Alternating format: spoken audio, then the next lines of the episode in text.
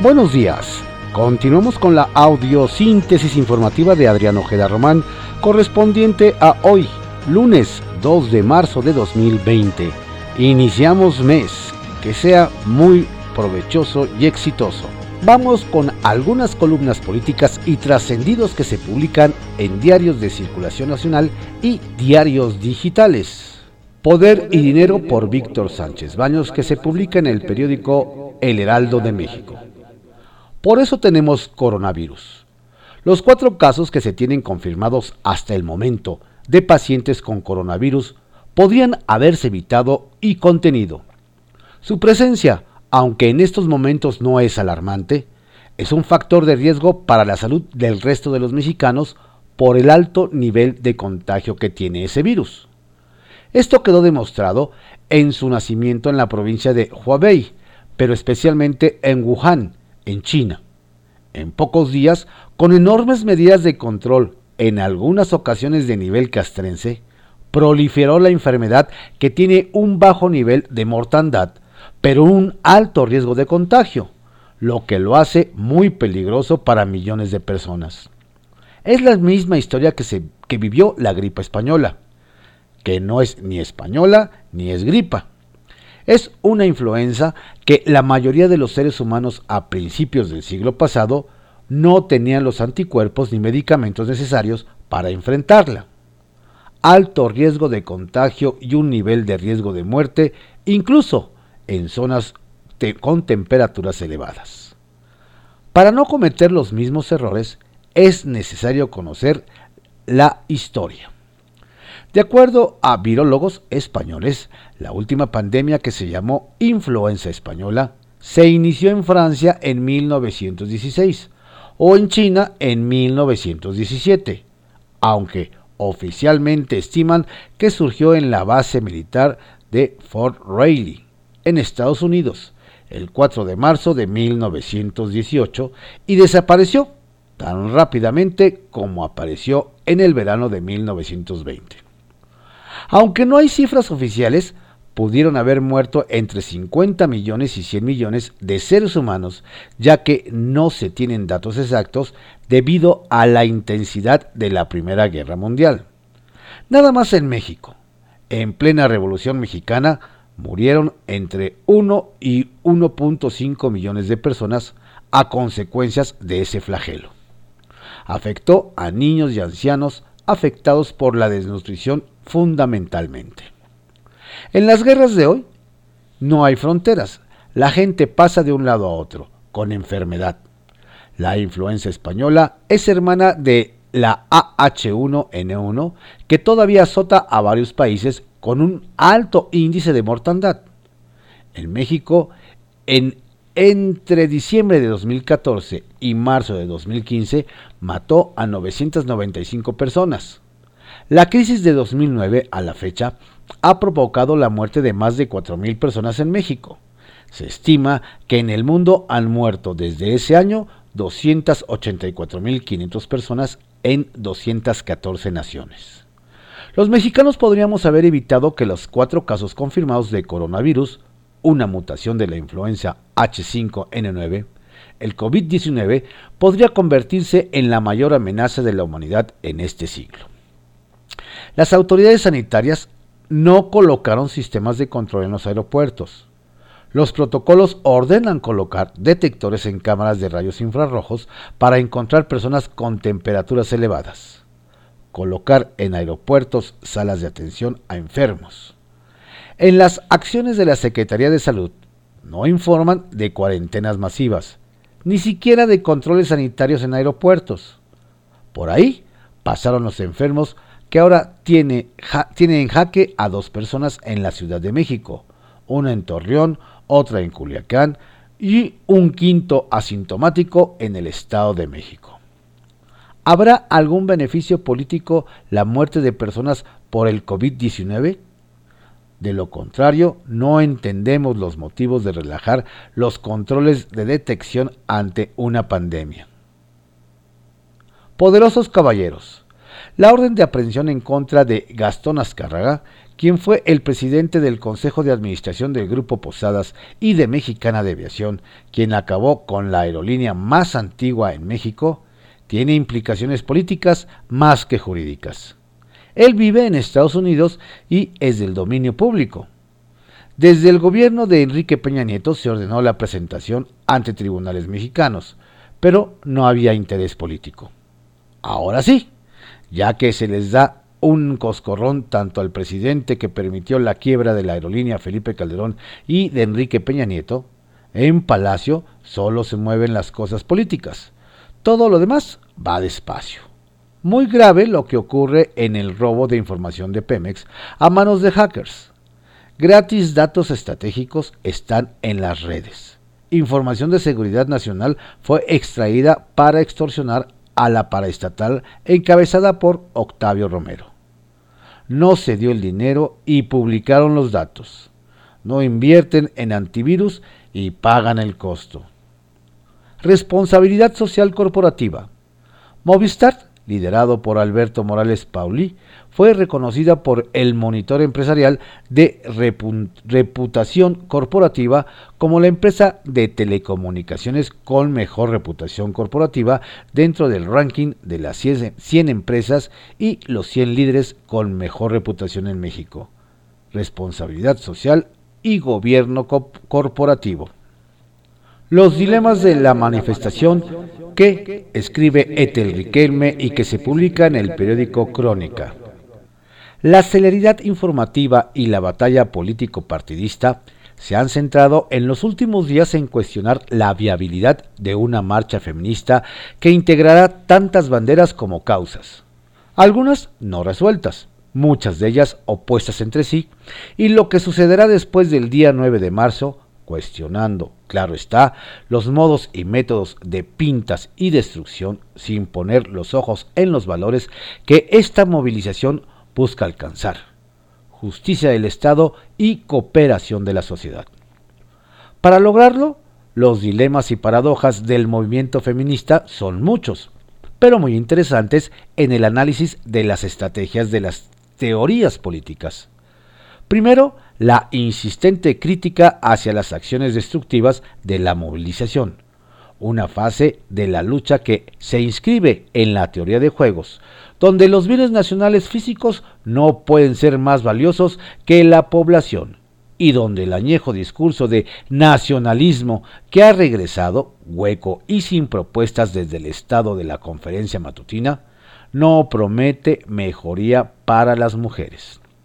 Por eso, el presidente Andrés Manuel López Obrador considera que la movilización es en su contra, porque no solo ataca su discurso histórico, reiterativo y sus simbolismos del pasado.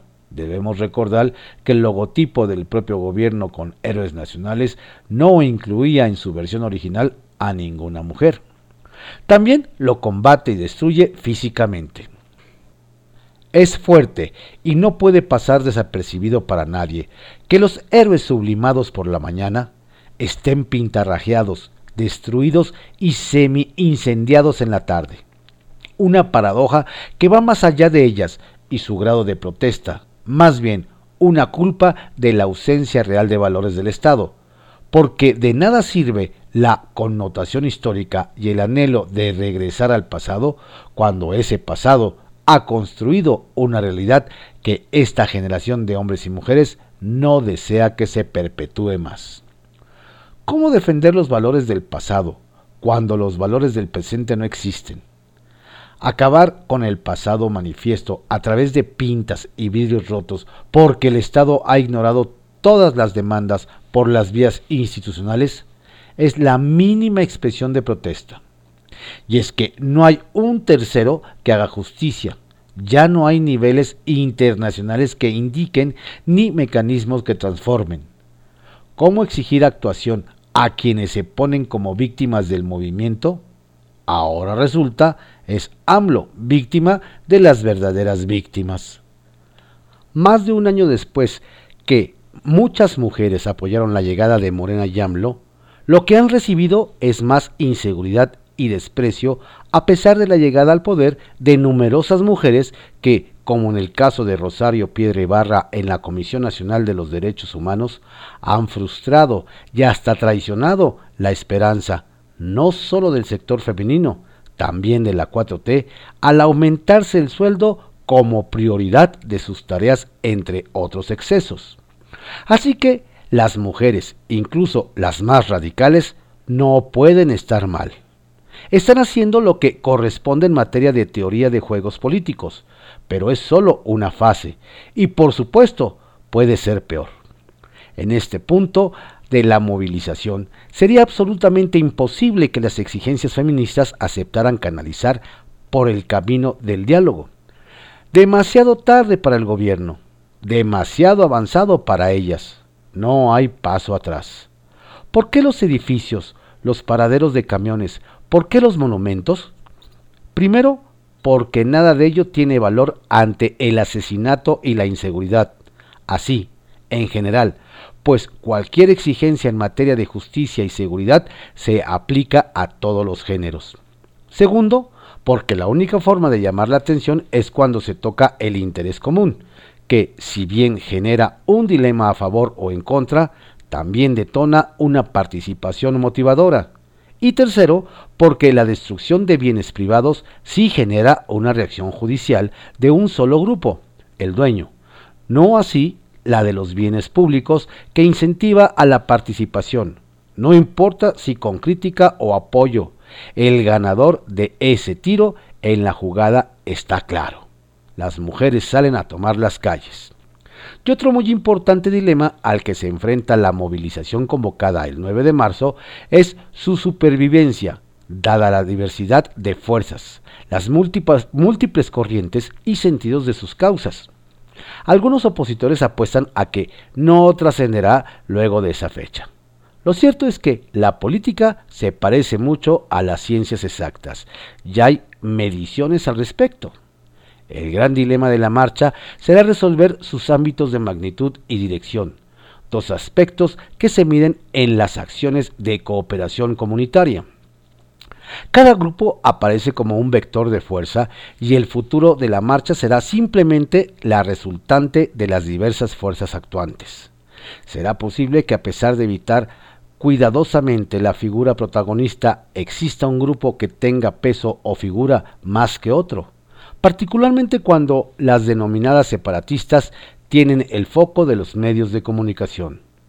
Por eso, el interés, el interés de sabotear a través de atomizar, de denunciar la gama de tendencias y de alentar una confrontación. En esas circunstancias, el axioma posible es el interés común, el apoyo, la sororidad, la cooperación tal y como lo vivimos ya con la larga lucha de la comunidad LGBTTI. Carta ciudadana dirigida a Beatriz Gutiérrez Müller que circuló por WhatsApp y consideramos de su interés. Mucho se habla ahora en México sobre el paro de mujeres el día 9 de marzo. Unos están de acuerdo y otros no. Algunos, como usted señora Beatriz Gutiérrez Müller, estuvieron de acuerdo al principio y después se retractaron cuando el marido las regañó. E incluso salió con este 9 de marzo hay que usar un listón blanco en apoyo a AMLO. ¿A AMLO? Señora, el apoyo es para las mujeres, no para su marido. Pero con ese comentario usted dejó muy clara su posición. A usted no le importan las mujeres asesinadas, las desaparecidas, la violencia. Vamos, a usted no le importa México, solo le importa que su esposo siga en el poder. Se olvida de que no todas las mujeres mexicanas tienen el privilegio que tiene usted de ser cuidada por guardaespaldas pagados por los impuestos de los mexicanos. La violencia en México ha sido siempre un problema, pero desde que su marido entró al poder ha crecido como nunca en la historia. Y usted pide que se apoye a AMLO que vistamos un listón blanco en apoyo a su esposo en lugar de algo morado como piden las personas que organizan el movimiento? ¿Se van a cambiar las cosas por un día de protesta? El día 10 de marzo vamos a despertar todos con un nuevo México donde ya no habrá violencia ni mujeres desaparecidas. Por supuesto que no.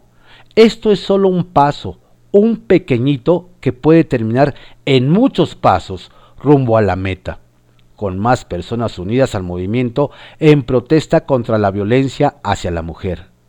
Así, con pequeños pasos, comenzaron los grandes movimientos, y gracias a ellos, las mujeres actual, actualmente son consideradas ciudadanas cuyo voto cuenta. Las personas de color no tienen que viajar en las partes traseras de los autobuses, y tenemos leyes que protegen a los niños. Los grandes cambios siempre han comenzado con pequeños pasos. Jamás la inmovilidad ha producido un cambio. El paro del 9 de marzo no es para que los violadores y asesinos cambien su manera de pensar. Siempre habrá ese tipo de escoria. Ni para asegurar a su marido en el poder. Es para presionar a las autoridades de que hagan algo más que abrazos, no balazos es para que cada vez más gente se una en la marcha contra la violencia hacia la mujer. Es para unir a todos los que ya somos conscientes del problema en una fuerza que acaba con esta violencia. Es un pequeño paso que nos conducirá a un gran logro. ¿Se logrará algo con el paro? Seguro que sí. Ya ve usted, su marido ya comenzó a temer la protesta y ya quiere boicotear el paro. Usted misma tuvo que cambiar su apoyo porque sabe que los grandes logros comienzan con paros, como el que ustedes hicieron en reforma, como todos los que hicieron durante años como berrinche a que no lograban obtener el poder. Pero ya lo consiguieron, con paros, protestas y falsas promesas, pero lo consiguieron. Ahora habrá que usar su propia técnica para protestar contra lo que usted se retractó la violencia en contra de la mujer. El 9 de marzo, los que apoyamos a las mujeres vestiremos algo morado como muestra de nuestro apoyo. Y la ignorancia usará listones blancos. La indolencia de la 4T más contagiosa que el COVID-19, por Héctor Yunes que se publica en SEDP Noticias. La llegada del coronavirus no fue casualidad. El viernes por la mañana, amanecimos con la noticia de que el coronavirus causante del COVID-19 había llegado a México mediante el contagio de una persona que había asistido hace unos días a un evento realizado en Bérgamo, Italia. Otros tres casos se confirmaron durante el fin de semana. La pandemia nos alcanzó.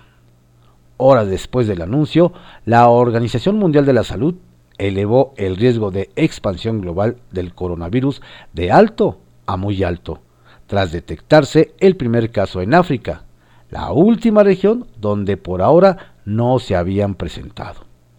Estados Unidos y Brasil ya habían registrado los primeros contagios en nuestro continente. El riesgo muy alto. Solo había sido establecido hasta ahora en China, donde en los últimos días se han diagnosticado menos casos que en el resto del mundo.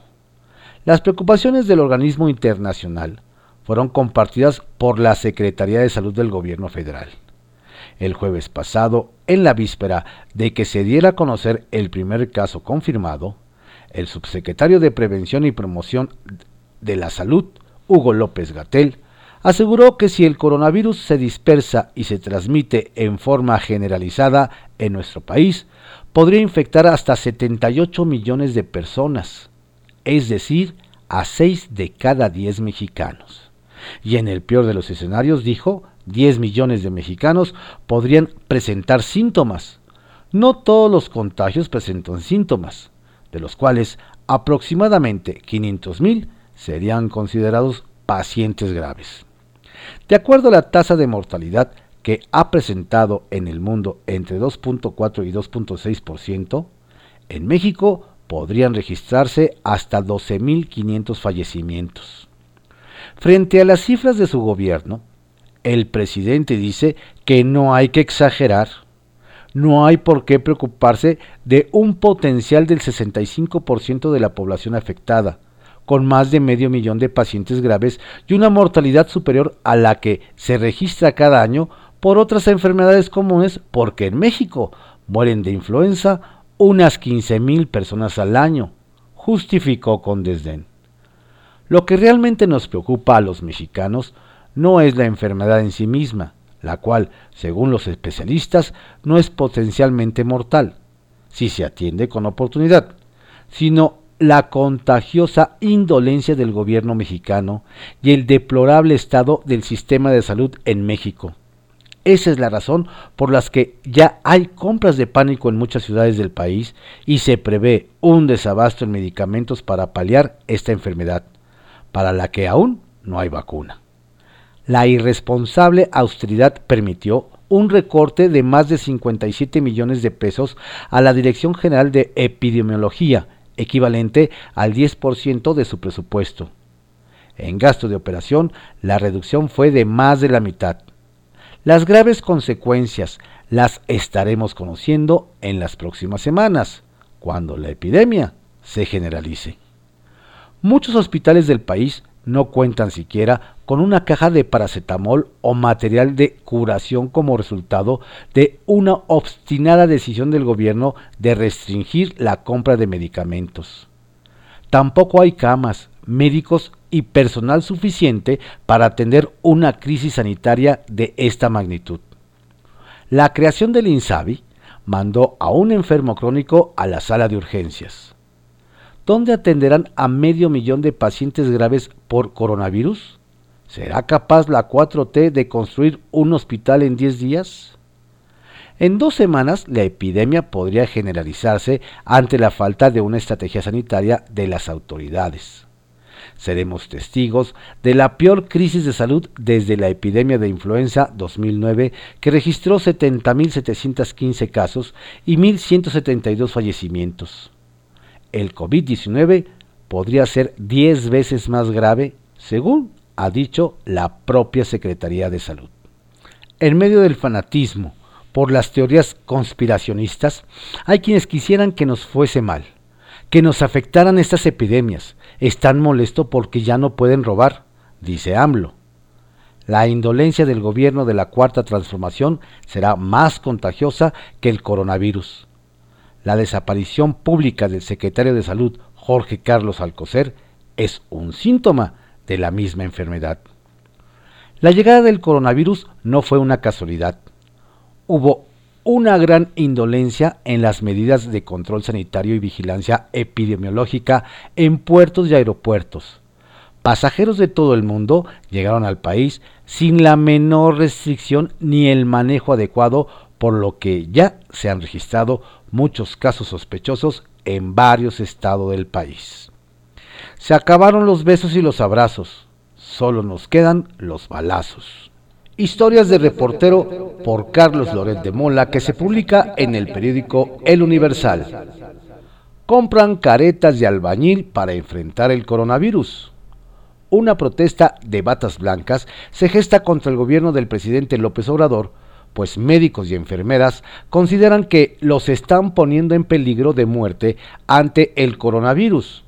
Tuve acceso a un chat de directivos y jefes de servicios de hospitales de especialidades del Centro Médico Nacional Siglo XXI del IMSS, considerado el más importante de México. Denuncias con fotografías como la Administración Federal está improvisando frente a la amenaza. Para suplir el desabasto de cubrebocas del tipo N95, que impide el paso del 95% de las partículas, compraron caretas para albañiles, de las que suelen emplearse para cortar varilla y podar árboles, afirman los doctores. Como no licitaron suficientes guantes quirúrgicos, adquirieron de última hora guantes de uso rudo para intendentes de limpieza. Como necesitan trajes de aislamiento, compraron lentes tipo Google y cubre ropa de los que usan pintores. Y ahora quieren que eso sea lo que usen los médicos para atender a los pacientes con coronavirus. Los que lo que dicen los doctores es que todo lo que compraron a prisa se parece físicamente a lo que se debe usar, pero no es el equipo especializado ni tiene la certificación para atender con él a pacientes infectados por un virus contra el que no hay medicina ni vacuna. Además, se quejan de que la orden que están recibiendo de sus superiores es reutilizar todo ese equipo y compartirlo con sus colegas, cuando debería de ser pieza desechable y unipersonal. No es solo eso. De acuerdo con sus testimonios, la zona designada para las autoridades para internar a los pacientes con coronavirus es el viejo edificio de enseñanza y epidemiología que hoy se usa como bodega. Está abandonado, sucio, no tiene el aislamiento necesario, ni siquiera la señalización. No cuenta con baños, tampoco con suficiente tomas de oxígeno, ni con cuartos de presión negativa que limpian constantemente el aire que circula. Por si fuera poco, queda físicamente muy cerca de donde están los pacientes nefrológicos, que podrían correr riesgo de muerte en caso de ser infectados con el COVID-19. Lo único bueno es que el sitio donde van a internar a los pacientes con coronavirus tiene un acceso directo a la calle. La preocupación de quienes serán los primeros respondientes ante la crisis, la primera línea de fuego frente al coronavirus, es que el COVID-19 ha matado a muchos de los trabajadores de servicios de salud que lidian con los pacientes contagiados. Quizás el caso más emblemático es el del icónico doctor chino Li Wenliang, que quien descubrió este coronavirus en Wuhan. Fue censurado por el gobierno de su país y murió por la infección a pesar de ser un hombre de mediana edad en excelente estado de salud. La indignación tiene que ver también con el que el coronavirus apareció hace casi dos meses. Era obvio que llegaría a México y en vez de haber tomado precauciones desde entonces, apenas ahorita están tratando de reaccionar. México siempre ha tenido servicios de salud deficientes, pero ante una emergencia como el coronavirus, lo menos son guantes y cubrebocas de los buenos. La esperanza que tienen los doctores del centro médico más importante del país es que haga más calor y el coronavirus no llegue fuerte. De otra forma, advierten, les puede costar la vida. Ojalá esta denuncia sirva para que el presidente López Obrador rectifique esta política de tropiezos en salud y ordene de entrada la protección irrestricta del personal médico que está en mayor riesgo. Sobremesa de Lourdes Mendoza, que se publica en el financiero. Napo, disidente o aliado de AMLO. Hoy en Toronto empieza la PDAC, que es el Congreso Minero más grande del mundo, en el cual habrá 1.100 expositores, 2.500 inversionistas y aproximadamente 25.800 asistentes de 135 países. Ahora bien, Déjenme decirles que el 87% de las minas en México son operadas por canadienses. Y en vista de la poca capacidad del gobierno de AMLO para evitar que el Estado de Derecho sea completamente pisoteado, dicen por el senador Napoleón Gómez Urrutia, se rumora que puede haber anuncios muy preocupantes de desinversión canadiense en México, así como lo están leyendo. Pues me cuentan mis fuentes del sector que la comunidad está incrédula de lo que se permite en México. Tres secretarías, gobernación de Olga Sánchez Cordero, trabajo Luisa María Alcalde y economía de Graciela Márquez, y nadie puede o quiere poner un alto. Basta decir que AMLO, los mineros de Cozalá, en Sinaloa, lo pararon en la carretera, le expusieron su caso, le cerraron las minas, lo entendió y ordenó a Luisa María Alcalde arreglarlo. Luego entonces, si el tema ya es una promesa de AMLO ante el pueblo de Cosalá, la pregunta es, ¿Napo obedece o, es disidente de AMLO en Cosalá? Por cierto, el viernes pasado, quienes vieron en el O pie de Cuchón en la misma mesa a Napo con Manlio Fabio Beltrones a la hora del desayuno, se quedaron con cara de Watts y casi se atragantan. Pero descansen, no iban juntos. El senador lo vio y solo se sentó en su mesa mientras llegaban los comensales de ambos. Redes de poder que se publica en Reporte Índigo. Candados panistas. Los acuerdos tomados en la última reunión del Consejo Nacional del PAN, celebrada el sábado pasado, fueron un claro mensaje en contra de la forma en que Ricardo Anaya llevó las riendas del partido y se benefició de su posición. Los consejeros perfilan modificar sus estatutos para que los presidentes y secretarios generales del Comité Ejecutivo Nacional y los estatales deban renunciar a su cargo al menos 18 meses antes del proceso electoral si es que aspiran a una candidatura presidencial o gobernatura. Aunque también hubo otras propuestas para democratizar los procesos internos, este candado para los dirigentes fue el que logró más consenso y podría ser ratificado en la Asamblea Nacional del próximo 2 de mayo. Los panistas no desean que se repita un caso como el de Anaya, cuyas decisiones siguen costándole al partido no fue profeta en su tierra. Pocas veces se ha visto al presidente Andrés Manuel López Obrador tan incómodo y molesto en sus giras por el país. Al contrario, esos actos eran de lo que mejor dominaba políticamente. No es novedad que los gobernadores que acompañan al mandatario federal o a los presidentes municipales sean abucheados, pero por lo general se trataba de gobernantes de oposición, y en esta ocasión las muestras de rechazo en contra de Adán Augusto, también de Morena, fueron contundentes, lo mismo que para el alcalde de Macuspana, Roberto Villalpando. Al final, también le tocó al propio López Obrador, quien se queda con un amargo sabor de boca después de volver a su tierra. Demandas universitarias. Las exigencias de las estudiantes de la UNAM para que la autoridad universitaria tome cartas en el asunto para erradicar el acoso y la violencia en las aulas y que mantiene en paro en distintos planteles ya está marcando la pauta para que otros centros educativos del país, las mujeres encabecen paros. Esta vez, alumnas de la Facultad de Ciencias Políticas de la Universidad Autónoma del Estado de México han decidido mantener un paro indefinido ante la situación de violencia y acoso sexual que viven y han señalado a nueve profesores y cinco alumnos de ese plantel. El movimiento para exigir seguridad y justicia podría ir creciendo en otros estados donde la inconformidad ya está llegando al límite inaceptable. Atentos. Templo Mayor, que se publica en el periódico Reforma. Siempre causan revuelos los cambios en las Fuerzas Armadas y aunque esta vez se deben a un simple relevo generacional, los que salen llegaron a la edad de retiro, los nuevos funcionarios parecen tener la misión de facilitarle las cosas a la 4T. Por ejemplo, André George Foulon tiene un larguísimo historial castrense que incluye, entre otras cosas, haber sido director del heroico Colegio Militar.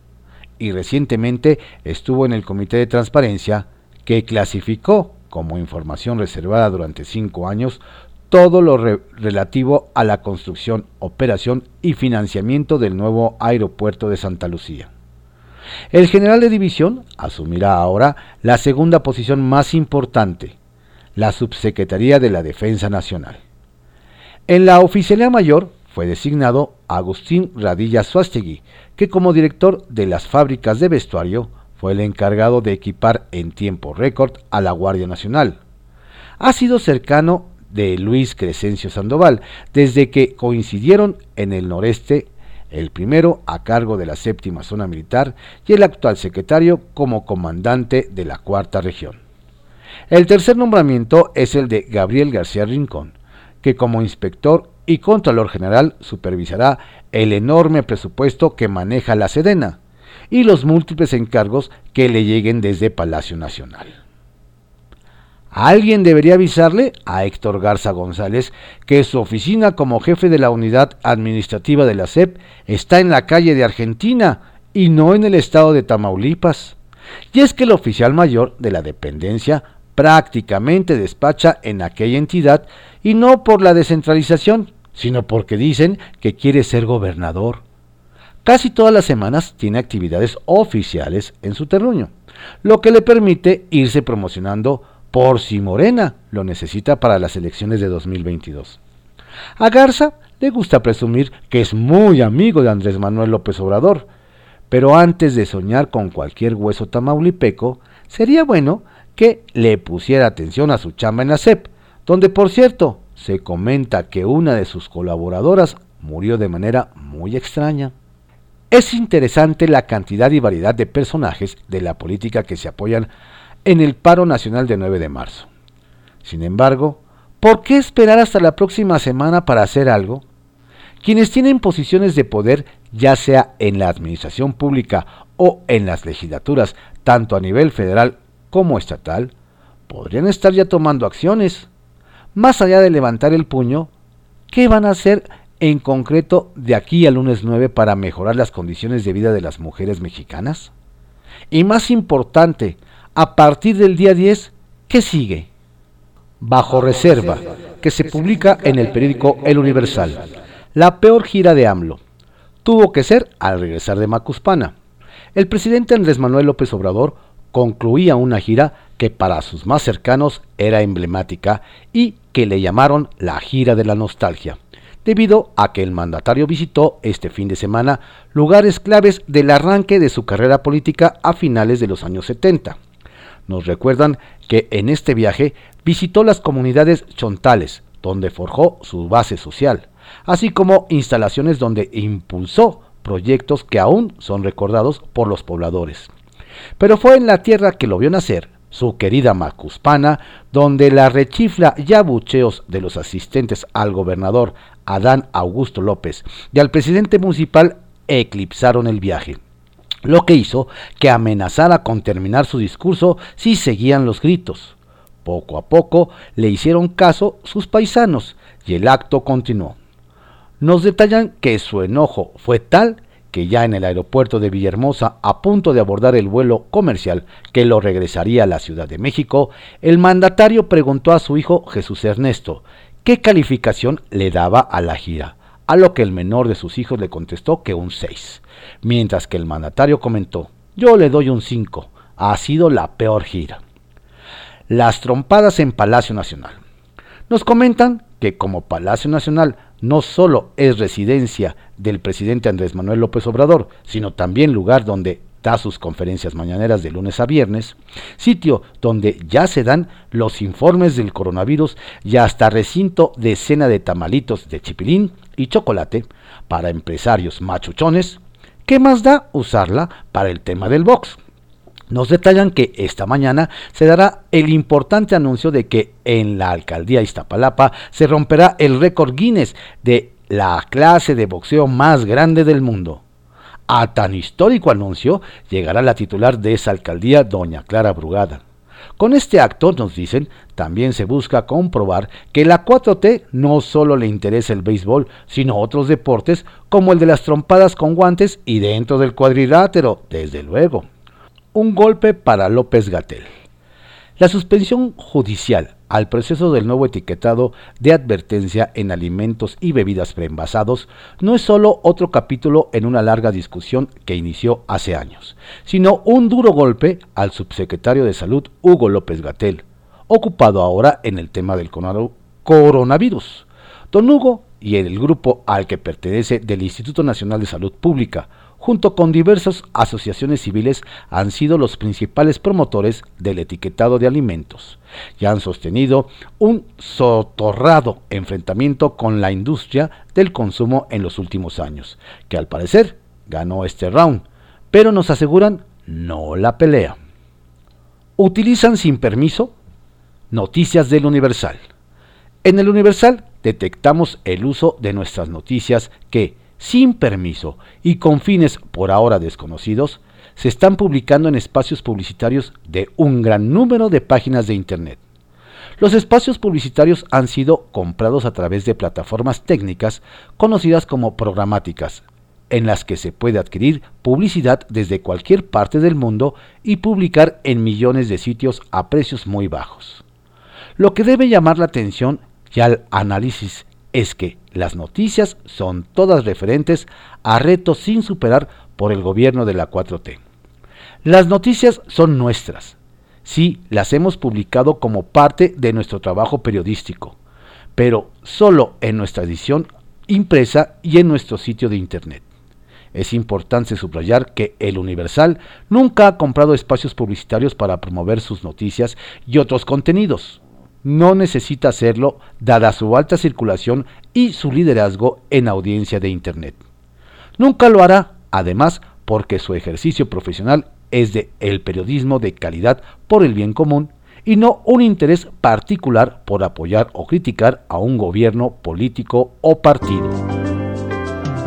Bien, estas fueron algunas columnas políticas y trascendidos que se publicaron en diarios de circulación nacional, en la audiosíntesis informativa de Adrián Ojeda Román, correspondiente a hoy lunes 2 de marzo de 2020. Inició el tercer mes del año. Que tenga usted un estupendo día y un exitoso mes.